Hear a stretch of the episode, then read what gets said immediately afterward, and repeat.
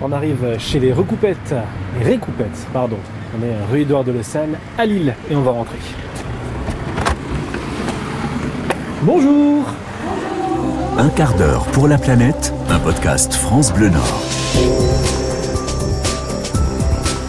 Bonjour, bienvenue dans l'épisode 22 de votre podcast. Je vous emmène à Lille aujourd'hui, dans un lieu où l'on peut apprendre l'art du fil, un lieu solidaire, un lieu inclusif, un lieu où l'on réutilise les tissus que l'on pensait inutilisables, un lieu que l'on va découvrir tout de suite avec sa fondatrice, Laetitia. Un quart d'heure pour la planète, Un quart d'heure pour la planète. Jean-Sébastien Lebon. Je m'appelle Laetitia, euh, j'ai quel âge? Euh, 44 ans. oui, ça commence bien. Euh, et euh, je suis porteuse de projet, euh, un projet qui s'appelle Les Récoupettes. Et on est une ressourcerie en art du fil à Lille. Ah bah, tu vois déjà, je savais même pas, je pensais qu'on disait les recoupettes, mais les récoupettes. Alors qu'est-ce que ça veut dire les récoupettes Du coup, c'est parti du- d'un jeu de mots en soirée, euh, de réutilisation de coupés. Et du coup, on aimait bien les coupettes, donc on avait très envie de le mettre dedans. Je peux pas t'en vouloir, hein, on est d'accord là-dessus, euh, c'est une très bonne chose. En fait, on joint l'utile à l'agréable. Exactement. Ok, alors une fois qu'on est arrivé euh, ici aux récoupettes, on est euh, rue Gustave Delory, c'est ça? Pas du tout, on est Non, rue Édouard de Le Salle. Rue Édouard de Le Salle. Gustave Delory, elle est un petit peu plus loin. On est à Lille, effectivement, euh, l'atelier des récoupettes. Qu'est-ce qu'on y fait justement? Alors du coup, on y collecte et on réutilise, on réemploie tout ce qui est en lien avec les arts du fil. Donc il y a des personnes qui font leur tri dans leur placard, qui vont venir nous déposer des choses et nous notre travail c'est de le réutiliser. Euh, du coup, il y a plusieurs actions dans le local. Il y a l'action de ressourcerie où on peut venir chercher de la matière première quand on a besoin de créer. Il y a l'action de transmission avec les cours et ateliers. Euh, et ensuite une action de vente de produits finis où les produits sont réalisés par les bénévoles de l'assaut et la vente permet de financer de nouvelles actions derrière, des actions solidaires ou à l'extérieur selon les projets. Qu'est-ce qui est le, plus à mettre en avant euh, aux récoupettes L'aspect euh, social et solidaire ou l'aspect environnemental en utilisant la seconde main?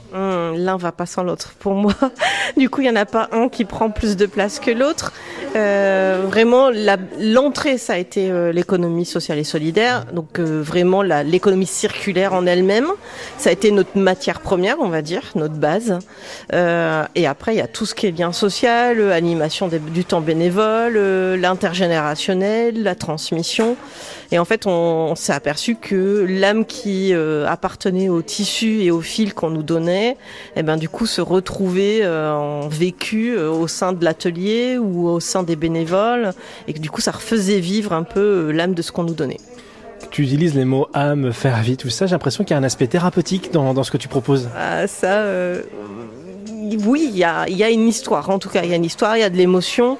Et tout ce qui touche à une histoire à une émotion fait que chaque personne va venir y trouver euh, des choses très personnelles, qu'elle a envie de déposer ou pas. Euh, et du coup, nous, on est là pour faire grandir les gens. Quand tu les fais monter en compétences, forcément, tu gagnes leur estime de soi, la confiance de soi. Et du coup, ben, ça ouvre à d'autres perspectives, à, à d'autres choses beaucoup plus personnelles. Ça, on est d'accord. Alors, tu l'as évoqué tout à l'heure, hein, on, vide nos placards, par exemple. Moi, j'aurais quoi Des vieux t-shirts à, te ramener? Qu'est-ce que tu vas pouvoir en faire avec ces vieux t-shirts? Ouais, avec ces vieux t-shirts, on peut les transformer. Donc, ça nous sert à mener des ateliers pour euh, sensibiliser à l'économie circulaire. Et on apprend à transformer ces t-shirts en tote bag réutilisables. Et du coup, c'est sans compétence. Il n'y a pas de besoin de savoir coudre ou quoi que ce soit. Juste utiliser ses mains et un ciseau. Et nous, on est là pour parler de ça et se dire, ben, au lieu de jeter ton t-shirt, de le mettre dans une benne, ben, pense d'abord à le réutiliser avant euh, de le donner ou de le faire vivre ailleurs. Ici, euh, bah, ça tombe bien parce que dans ce que tu dis, parce que moi, je suis gaucher avec deux mains gauches. Même moi, je peux m'en sortir? Ah oui, aucun problème. Euh, ce propos-là, je l'ai tout le temps. Les questions de patience, euh, les questions de ah mais moi je préfère les travaux plus, plus bruts et moins fins. Enfin vraiment ces, ces propos-là, je l'entends tout le temps. Il n'y a aucun prérequis demandé et juste te faire plaisir, c'est suffisant. Ça, je- j'entends tout à fait. Moi, j'ai un, un terrible ennemi dans tout ça, c'est le ciseau cranté. C'est, je n'ai jamais réussi à l'utiliser. Est-ce que avec toi, on peut apprendre à faire du ciseau cranté ou pas? Oui, alors pour l'instant, j'ai pas de ciseaux cranteurs spécifiques pour les gauchers. Ah peu importe ça, mais je veux dire, est-ce que, ne serait-ce que le mouvement Oui, mais en fait, c'est ça le problème, c'est que les outils n'étaient pas euh, prévus pour euh, les personnes qui sont gauchères. Du coup, vous n'avez pas pu l'utiliser correctement en fonction de ce que vous avez comme compétences à vous et votre façon de penser. Donc, il faut les outils adaptés. En fait, sans outils adaptés, tu peux pas apprendre correctement. Donc, c'est, on a juste oublié de vous ôter la perception de ce n'est pas de ta faute. C'est l'outil qui est pas adapté. C'est pas pareil. J'aime beaucoup cette façon de penser. Merci beaucoup. Je pense que pour les personnes ou les enfants qui peuvent nous écouter, qui sont gauchers, ah, c'est jamais adapté pour nous, ben voilà, comme quoi c'est possible. C'est bien, ça fait du bien de se sentir accueilli. N'est-ce pas? Un quart d'heure pour la planète. On arrive ici euh, dans l'atelier des récoupettes. Je vois il y a pas mal de, de casiers, chemises, cuir, feutres, euh, mat, euh, matelas. Il y a aussi euh, Noël. En fin de compte, il y en a pour tout- tous les goûts, toutes les couleurs. Ouais, vraiment, on a essayé euh, d'optimiser euh, les arrivages par type de catégorie pour que les gens bah, retrouvent l'expérience euh, d'un magasin de tissus habituel euh, avec euh, une touche d'âme en plus, de souvenirs, quelque chose de l'ordre de la surprise, de la caverne d'Alibaba. Et du coup, oui, j'ai rangé les tissus par type des catégories et puis après, ça facilite juste la logistique, on va dire. Oui, voilà. Comme ça, on n'a plus qu'à se servir. Comment ça fonctionne, du coup Euh, C'est-à-dire que qui peut participer à, ces ateliers ou être bénévole ici? Comment ça s'organise? Comment je peux me servir dans les étagères? Euh, du coup, tu viens, euh, tu as juste à passer le pas pendant nos horaires d'ouverture, comme si tu rentrais dans une boutique ordinaire. Ensuite, tu es libre de pouvoir euh, ouvrir les casiers, euh, les déposer, poser des questions, mesurer, couper, etc. Là, tu fais comme si c'était chez toi. Euh, et après, le tissu est vendu au kilo, donc euh, peu importe l'origine du tissu, euh, le type de matériau, tout est vendu à 8 euros le kilo. Et, et la mercerie est vendue avec un système de pochette. C'est-à-dire? Donc, tu as différentes tailles de pochettes qui valent chacune un montant bien précis. Tu remplis la pochette de ce dont tu as besoin et c'est le format de la pochette qui définit le prix de ce qu'il y a à l'intérieur.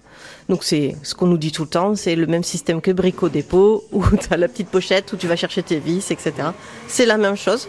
En fait, on a pensé ce système pour que d'une, ce soit euh, très flexible pour les gens euh, qui prennent selon leurs besoins à eux et pas se sentir obligés d'acheter. Et deuxième chose, pour que ce soit plus pratique pour nous en termes d'inventaire, on compte le nombre de pochettes, on n'a pas besoin de tout compter, les boutons, etc. Et troisième objectif, c'est de faire circuler le plus vite possible la matière pour que ça puisse se renouveler régulièrement. Alors j'avais fait un sujet il y a pas si longtemps que ça euh, sur la seconde vie du textile. Pendant très longtemps, on a associé que la seconde main, c'était parce qu'on avait peu de moyens. Aujourd'hui, on se rend compte que bah, c'est pas une histoire de moyens, c'est aussi une histoire de d'empreinte environnementale. Le textile est un, des, univers les plus polluants euh, sur notre planète. Euh, quel message on, arrive à faire passer aujourd'hui? Puis quelle personne as-tu en tant que dans, dans, les personnes qui viennent ici justement? Ouais, dans les premiers clients qu'on a eu, on a eu des personnes qui étaient surtout très engagées sur la question du zéro déchet notamment, qui était très à la mode quand on s'est ouvert. Euh, on était les seuls à faire du zéro déchet en 100% réemploi, c'est-à-dire du fil à la machine et le tissu, tout était en seconde main. Ce qui nous a amené à un public euh, très averti et très engagé et qui venait euh, trouver une réponse à leur réflexion sur le zéro déchet et comment faire pour aller plus loin que juste avoir l'outil réutilisable systématiquement dans son quotidien. Et et du coup, au fur et à mesure, en fait, ces gens-là ont été des ambassadeurs incroyables et ont permis de réveiller les consciences autour d'eux. Donc ça s'appelle le bouche à oreille, tout simplement. Le fil et l'aiguille plutôt? C'est ça. et du coup, euh, d'autres personnes sont arrivées, ont commencé à poser des questions. Souvent, euh, le fait de présenter le projet fait que ben ça donne une âme, ça, ça représente euh, le projet en lui-même. Et du coup, là, les gens, euh, ben petit à petit, il y a ça, la, la communauté s'est agrandie de cette façon-là. Mais sinon, toute personne est la bienvenue. Ah, T'as dit quelque chose qui m'a un petit peu perturbé quand tu dis quand le zéro déchet était à la mode. Ça veut dire que ça se perd? Ouais, ça se perd malheureusement. euh. Comment ça Toi, comment tu le constates? En fait, je le constate parce que euh, ça a été un effet de mode euh, hyper important parce que c'était très novateur à l'époque. Euh, mais comme tout effet de mode, en fait, ça a une zone de repli à un moment donné. Et du coup, ce qu'on peut percevoir, c'est que euh, ça a demandé beaucoup de charge mentale derrière, d'organisation familiale, de changement d'habitude, et que en fait, c'est devenu trop à porter, que malheureusement, ça a été majoritairement porté par les femmes et que du coup, euh, ben, en plus du travail, du niveau de famille, etc., ben, c'était beaucoup trop. Et, et là, avec le Covid, ça a Explosé ça a explosé euh, tous ces modes de fonctionnement qui étaient des routines mises en place. Et euh, bah, maintenant, c'est en recul, mais euh, en fait, il faut réexpliquer les choses, il faut remettre les choses en place, il faut se dire que euh, oui, les, les pas qu'on fait, ils doivent être en, fon- en conscience de nos habitudes à soi et pas en conscience d'un collectif qui va absolument euh, faire en sorte que tout le monde ait son éponge lavable. Donc vraiment d'abord penser à soi, quels sont les points possibles et les points impossibles, que ce soit un projet de famille pour que tout le monde soit rallié autour de ça et d'y aller pas par pas, c'est-à-dire on change une habitude à la fois, de ce qui est le plus facile, on commence par le plus facile et ensuite on va vers ce qui est le plus difficile. Et ça prend le temps que ça prend.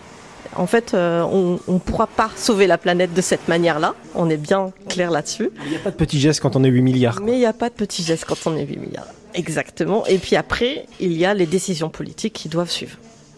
Ça, c'est peut-être le plus dur en fin de compte. Oui, c'est ça. Mais c'est un autre sujet. Le message est passé. Merci Laetitia pour ça. Euh, une petite question là, peut-être un peu plus euh, personnelle. Alors tu l'as expliqué tout à l'heure, les récoupettes, donc euh, les, les coupes, les coupettes, très important, euh, les, les reprises de, de, de, de tissus. Mais quel a été le, le déclencheur personnel de, de pouvoir se lancer dans cette activité? Alors, moi, le déclencheur affectif, ça a été le lien avec mes grands-mères et arrière-grand-mères qui fonctionnaient euh, déjà euh, de manière autonome et qui récupéraient tout et, qui- et qui se débrouillaient euh, toutes seules avec ce qu'elles avaient sous la main. Donc moi, j'ai grandi dans cet univers-là. Et, euh, et après, le deuxième déclencheur, c'est que bah, j'étais en dépression à ce moment-là et que la couture a été une thérapie personnelle euh, pour éviter de couler. Et du coup, euh, j'en ai fait une addiction, euh, clairement. Et euh, j'avais envie de rallier le côté transmission. J'étais instit à la base. Donc j'avais envie de rallier euh, la pédagogie fonctionnelle euh, qui a du sens avec euh, le- les arts du fil et euh, toute l'histoire que ça, ça vient euh, parler euh, de l'intergénérationnel notamment. Merci pour cette.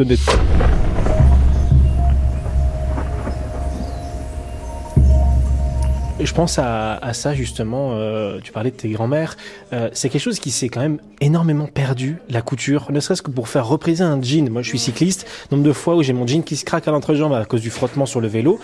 Comment ça se fait qu'on ait perdu ce métier? Ou plutôt est-ce que tu arrives à revoir un, un souffle nouveau ou pas aujourd'hui. Alors oui, un souffle nouveau et on se rend compte que dans les discours, il y a eu un saut de génération, c'est-à-dire des personnes qui avaient des compétences mais qui d'une ne savaient pas transmettre, donc qui ont appris d'une certaine façon. On a appris la couture à l'école pour en faire des ouvrières de confection, donc pour qu'elles soient derrière des machines. On leur a pas appris à transmettre le savoir. Euh, et du coup, ensuite, ça a servi les femmes. Donc, euh, du coup, les femmes, quand elles ont vu les générations suivantes s'émanciper par le travail, elles se sont dit, mais euh, ne t'occupe pas des tâches euh, de, de basse besogne, euh, de réparation, etc. Tu rachètes un produit. C'était la pleine consommation à ce moment-là. Et elles ont voulu faire en sorte que les prochaines générations ne s'occupent pas de ça et qu'elles s'occupent de d'autres choses qui leur paraissaient beaucoup plus fonctionnelles, gagner des sous, ramener de l'argent dans le foyer, etc. Et, maintenant, ça revient parce que euh, on a le discours que euh, elles ont vu leur grand-mère, leur maman euh, faire des choses et elles se rendent compte qu'elles n'ont pas appris à l'école, qu'elles n'ont pas de point d'appui, qu'elles ont raté l'occasion de la transmission aussi, et que elles font refont vivre les arts du fil, mais avec, je pense, une volonté. d'en faire quelque chose de plus fort et pas quelque chose de plus faible. Je sais pas si je me fais comprendre, mais de, de s'accaparer ce pouvoir-là. Et faire une force. Ouais, vraiment, d'en faire une force et de pas minimiser le travail. Alors, c'est encore quand même pas gagné, hein, on va pas se le cacher. Mais, euh, mais quand même, quand tu viens et que tu coûtes ton premier vêtement et que tu te rends compte que tu es en capacité de le faire, ça réveille quelque chose. Je peux pas m'empêcher de constater quelque chose, c'est que tu parles beaucoup au féminin. Euh, voilà, je- y tu parlais de la charge mentale tout à l'heure. C'est des choses qui sont encore malheureusement trop présentes dans notre société. Est-ce qu'il y a des hommes qui viennent justement ici, alors hommes, euh, et j'inclus bien sûr les personnes non genrées également dans tout cela, mais est-ce qu'il y a des hommes qui viennent euh, faire de la couture et pas que? Il y a, il y a, il y a de, de tout genre qui vient. Nous, on, met un point euh, important sur ce domaine. Euh, nous, on accueille les personnes et pas leur genre, même si, en effet, je parle au féminin, mais parce que pour une fois qu'on peut mettre en valeur la majorité féminine, il faut aussi le faire. C'est clair. Mais on a de plus en plus de personnes genrées hommes qui viennent, notamment des jeunes, euh, et euh, on voit bien qu'ils ont envie de s'accaparer ça. Et on, se rend compte aussi de leur histoire dans leur genre qui n'a pas eu accès à ce type de compétences et euh, de vouloir aussi casser les codes de ce côté-là. Donc tant mieux. Oui, voilà, c'est l'homme va tendre la pelouse et la fille va faire la couture. C'est un petit peu dommage. Est-ce qu'il faudrait euh, mettre ça à l'école? La, couture justement, la réparation des objets comme ça, comme si. Je vois qu'il y a une de tes bénévoles qui fait oui oui oui de la 200%. Oui, oui, euh, on, on essaye de militer pour ça. Je pense que ce qui est important, c'est que de pas l'obliger, c'est-à-dire que de le faire dans le cadre d'une d'une envie, d'un projet collectif, euh, de se dire que euh, c'est pas obligatoire, ça doit avoir du sens pour soi, surtout si on veut que ça continue et que ça soit durable. Parce que si on le fait par devoir ou par obligation, en vrai, ça ne prend pas le même sens. C'est comme les mathématiques, quoi. Ouais, c'est ça. Alors, est-ce que les maths, moi, j'aimais pas faire ça, mais je pense que si on m'avait proposé de la couture, peut-être que j'aurais réfléchi à deux fois. Ouais, au moins euh, faire tester les gestes, euh, initier à tout ce qui existe, et puis après on voit ce qui peut être proposé. Mais en tout cas, nous on est, on- on veut bien euh, mener des ateliers euh, dans tous les lieux de vie, quel que soit l'âge, quel que soit le genre. euh, et nous, le but c'est de, de transmettre et de montrer que ça a du, ça montre du plaisir, quoi. La personne la plus jeune et la plus âgée que tu as eue ici, ce serait quoi comme âge Euh, la plus jeune, euh, deux ans et demi, avec une aiguille euh, entre les mains. Et la plus âgée, elle avait plus de 90 ans. J'ai pas demandé l'âge précis. Mais on Mais, comprenait bien quand même. Ouais, quoi. exactement. Et elle venait parce qu'elle en avait marre de pas comprendre ce que c'était le macramé. Et elle voulait absolument comprendre comment est-ce qu'on faisait du macramé. Alors bah tiens, on va prendre cet exemple-là. J'ai déjà entendu ce terme-là depuis euh, longtemps, mais c'est quoi en fin de compte? Le macramé, c'est un système de nœuds avec des cordes et des fils. Donc voilà, qui va créer un, un, un projet euh, fixe en fait, comme une décoration murale ou quelque chose comme ça. Mais ça, c'est d'abord euh, de l'apprentissage de nœuds. Bah voilà, j'ai appris quelque chose, je suis content. Euh, il faut, disais tout à l'heure, pas nécessairement d'être euh, patient. Voilà, on, on apprend la patience en fin de compte en faisant ça. C'est- une, qualité qui s'apprend Oui, c'est une qualité qui s'apprend, qui n'est pas acquise. On ne n'est pas patient. Euh, c'est vraiment euh, ce mot-là, c'est un, un, un mot qui se transmet euh, comme ça euh, et qui fait qu'on en vient avec une étiquette. Mais en vrai, la patience, ça s'apprend. Et moi, j'aime bien dire que l'art du fil, c'est l'éloge de la lenteur et que les gens lents, en fait, peuvent aussi trouver leur place et dans, ce- dans cet art du fil comme les gens qui ont l'habitude de mettre beaucoup de vitesse ou beaucoup d'énergie dans leurs actes, peuvent aussi venir découvrir le fait que quand on ralentit, ça apporte des, euh, des effets secondaires inattendus. Oui, C'est le mystère. Mais non, mais ça, ça, ça me parle beaucoup et euh, comme quoi je pense qu'il n'y a pas de hasard dans la vie. Euh, je vais parler de 30 secondes de moi. Euh, je travaille sur moi-même en ce moment pour ralentir justement. Déjà ralentir au micro, ralentir dans ma vie personnelle, ralentir sur mon vélo. Faire de la couture, ça me permettrait de, de réussir à ralentir. En tout cas, d'en faire l'expérience visuelle, cognitive et de se dire, ben, ok, en conscience, quel est l'effet que ça me fait juste après coup. Et en fait, quand tu habitues ton cerveau à penser comme ça, et ben du coup, ton corps va ralentir naturellement. Ça j'aime bien. Puis il y a quelque chose que j'ai ressenti en arrivant ici, c'est euh, on se sent pas jugé. C'est-à-dire que euh, je me, je me suis pas senti en mode tiens il y a un homme ici, euh, c'est pas du tout son univers ou alors euh, je, je, si je n'ai aucune compétence, je vais pas me faire rouspéter au contraire, je vais me faire encourager. Oui, ça, ça fait partie de, de nos leitmotivs, ça fait partie des valeurs qu'on transmet, donc euh, tant mieux, merci, c'est le plus beau compliment qu'on peut me faire. Il y a une bonne énergie, ben, quand il faut, il faut le dire aussi.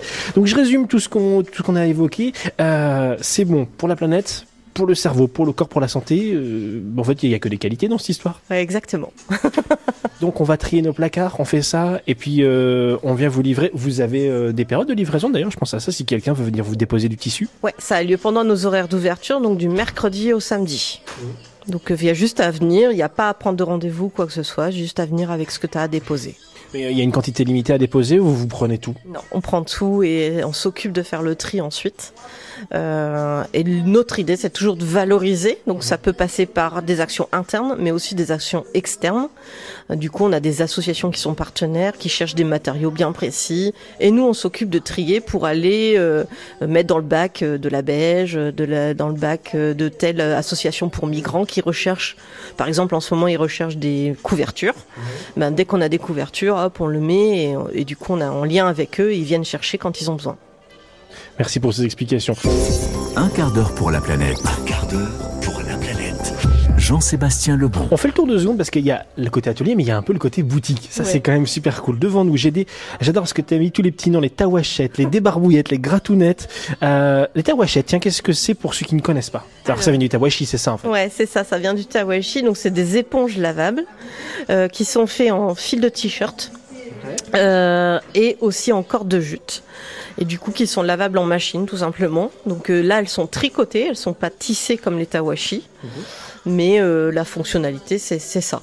Le côté, euh, le côté euh, toile de jute, c'est le côté gratounette justement. Ouais, exactement. C'est le côté pour récurer euh, qui est qui ne fait crée pas de rayures dans vos poêles et vos casseroles et qui en plus avec la corde de jute fait que c'est complètement compostable à 100%.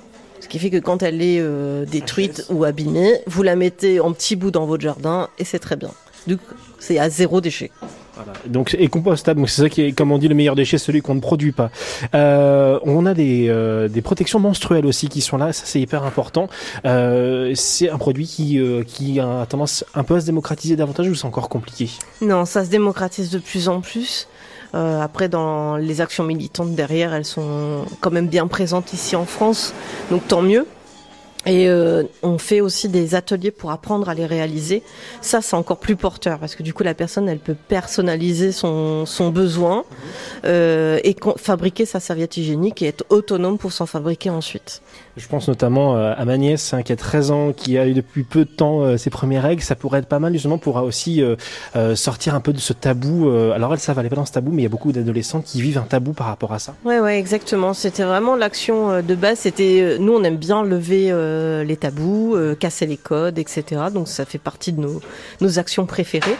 Et euh, du coup, on a on propose cet atelier où c'est un temps de sensibilisation pour casser les représentations, pour euh, parler aussi de l'organe en lui-même féminin, de comment est-ce qu'il se construit, comment sont créées les règles dans notre corps. Euh, et en fait, là, on se rend compte que de, de que ce soit de 10 à 90 ans, euh, il y a de quoi euh, faire. Vraiment, il y a de très mauvaises représentations euh, sur tout ça.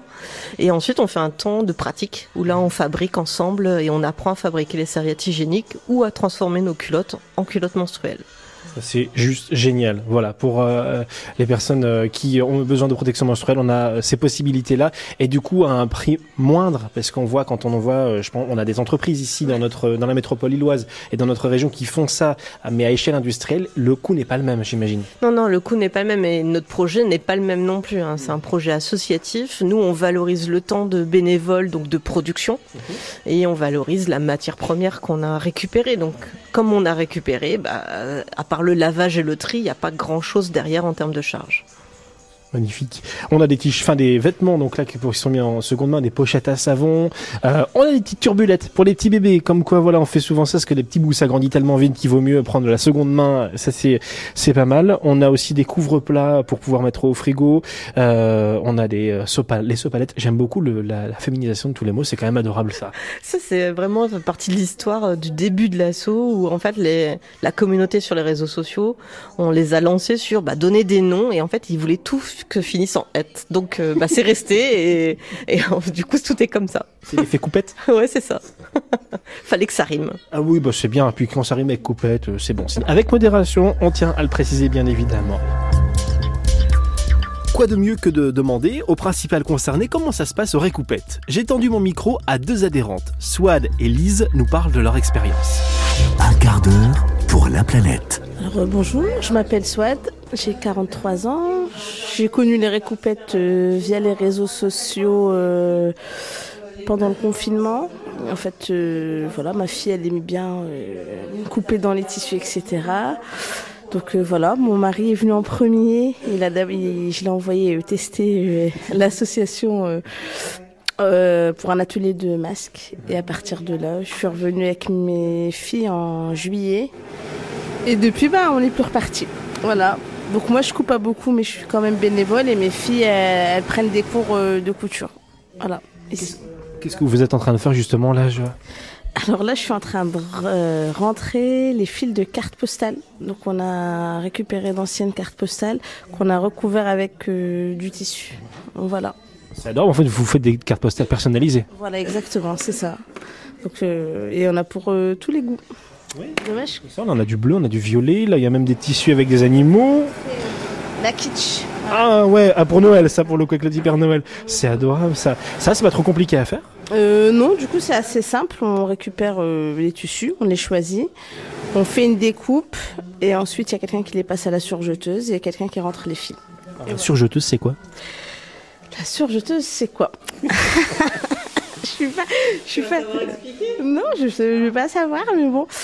C'est la copine de la, la, machine à coudre, voilà. Sauf qu'elle euh, elle a trois fils et du coup euh, c'est plus euh, résistant. Ah oui. C'est voilà, c'est une, pour pouvoir que ça rentre, ça tienne un petit peu mieux. Voilà. Alors le but derrière là de donc ces cartes postales, c'est d'écrire un petit mot, de pouvoir les envoyer par la poste après? Exactement. Voilà, c'est pour donner envie aux gens de de correspondre et en même temps la carte postale devient un élément de décoration. Voilà. Et quand vos filles viennent euh, justement aux ateliers, qu'est-ce qu'elles font? Alors, ma fille de 13 ans, bah, en général, elle vient avec un projet. Donc euh, elles ont déjà fait un peu de, de tout. Euh, et euh, Laetitia, elle les accompagne sur le projet, donc elles sont maîtres de leur projet. Et voilà. Et quand elles ont besoin, Laetitia, elle explique et mes filles, elles le font. Laetitia ne fait jamais à la place des adultes ou des enfants. Donc elle montre et elle redéfait tout. ah carrément, il y a même pas. Ah, exact. Oui, oui. Et elle redéfait tout. Et les filles, elles font. Mais c'est comme ça qu'elles qu'elles apprennent. Voilà, exactement. Et à refaire plusieurs fois le geste. Exactement. Et ma fille de 5 ans, elle a réussi à à faire sa petite maison euh, en couture. Voilà, enfin, c'est juste, elle a suivi, mais c'est possible en fait. C'est vraiment accessible à tout le monde. Voilà. il y a la petite fierté de, de, la maman aussi là-dedans quand même. Euh, bah moi c'est pour elle, moi je suis pas très couturière en fait. vous êtes fière de vos filles quand elles font ça Ah bah bien sûr, bien sûr, oui, bien sûr. voilà, il n'y a, y a, pas, y a pas mieux que l'aspect manuel pour, pour, pour ce... Comment dire ça? Pour se libérer l'esprit. Voilà. Donc je suis Lise, je suis bénévole au Récoupette depuis le mois de juillet. Qu'est-ce qui vous a amené au Récoupette Alors au début je suis venue comme euh, apprenante, et j'apprends encore d'ailleurs, mais je suis venue on va dire comme cliente. Et j'ai eu envie de m'investir euh, pour plus de partage, euh, pour donner du sens aussi à ce que je faisais, pour venir nourrir mes propres créations. Alors vos créations, quelles sont-elles? Alors je crée euh, pour une association euh, dans l'art du textile également. Euh, je fais ma spécificité, c'est le patchwork. Je fais pas mal de patchwork et je suis aussi évidemment en mode récup pour mon compte personnel, pour mes réalisations personnelles et pour aussi le compte d'une association dont je fais partie en dehors des récoupettes. Vous n'arrêtez jamais en fait? Non, j'arrête jamais. L'art du fil, c'est ma vie. Je fais toutes sortes d'art du fil, tricot, crochet, broderie, couture. Donc ça s'arrête pas. Il y en a un que vous appréciez plus qu'un autre Ça dépend de mon état d'esprit. Euh, il y a des moments où je suis en mode tricot parce que c'est automatique que je fais ça depuis que je suis ado. Et il y a des moments, ça se prête plus. Euh, si je suis sur la plage, je vais plutôt broder. C'est très variable en fonction de mon état d'esprit et de, ce qu'il faut emmener et si c'est nomade ou pas comme activité. Oui, parce que voilà, quand on part avec, euh, on part pas avec une machine à coudre sous le, sous le bras, quoi. Sur la plage, c'est compliqué. Il y en a qui ont essayé, qui ont des problèmes, comme on dit. Euh, ou alors, il faut prendre avec, euh, à l'ancienne, celle qu'on faisait avec, avec, le pied, ça, mais c'est quand même lourd, quoi. C'est quand même pas très nomade, oui. c'est ça, effectivement. Là, du coup, qu'est-ce que vous êtes en train de faire? Alors, je suis en train de faire ce qu'on appelle le réassort pour la boutique des récoupettes. Mhm. Et je fais des cartes postales textiles. Ok. Alors là, ça passe donc dans la surjeteuse qu'on a évoquée avec, avec Swad. Euh, concrètement, ça fonctionne comment? Je vois qu'il y a quatre fils ici qui sont installés. Et vous faites le tour de la carte pour que ce soit euh, bien attaché, bien fixé? Alors, c'est une machine qui, qui n'a rien à voir avec la machine à coudre classique. Mhm. Elle surjette, donc il y a des fils qui passent par-dessus, par en dessous et qui font un petit dessin. Et en même temps, ça coupe. Donc ça fait tout ça, donc ça permet euh, d'être rapide, euh, d'avoir une chouette finition. Euh, et puis parfois on ne peut pas avoir recours avec la machine à coudre. Là on pourrait pas retourner la carte postale, mmh. donc on pourrait pas utiliser ce type de technique pour une machine à coudre. Donc ça fait une finition nette, un peu brute. mais, mais plus nette. Donc il y a des travaux qu'on peut faire avec la surjeteuse et d'autres qu'on ne peut pas faire avec la surjeteuse. Voilà, c'est très spécifique.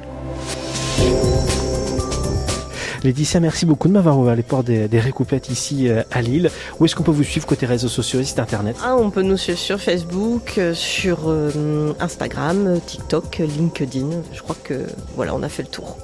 On n'hésite pas à pousser la porte. C'est pas parce que la poignée est un petit peu dure, la porte est ouverte. Hein. Oui, exactement. merci Laetitia, à bientôt. À bientôt, merci. Je vous invite sincèrement à venir découvrir la boutique atelier des récoupettes à Lille, juste à côté de la bibliothèque. On est à 10 minutes à pied de la gare Lille-Flandre et ça vaut le détour. La petite info en plus, l'épisode a été tourné avant l'annonce faite par le gouvernement concernant le bonus réparation des vêtements. Un coup de pouce financier mis en place depuis le 7 novembre 2023, allant de 6 à 25 euros pour encourager les Français à donner une seconde vie à leurs vêtements. Tous les établissements de réparation ne le font pas, mais ça nous incite à réfléchir sur le fait de jeter ou non des vêtements, à voir s'ils ne peuvent pas être réparés et si ce n'est pas le cas, le tissu peut être utilisé par des établissements comme celui de Laetitia que nous avons découvert aujourd'hui. Je vous mets toutes les informations sur les récoupettes sur francebleu.fr et l'application ici par France Bleu et France 3. Je vous dis à très bientôt pour découvrir les jardins du Louvre-Lens, un lieu où l'on tente de protéger la biodiversité. À bientôt. Un quart d'heure pour la planète, un podcast France Bleu Nord à retrouver en vidéo et en photo sur francebleu.fr.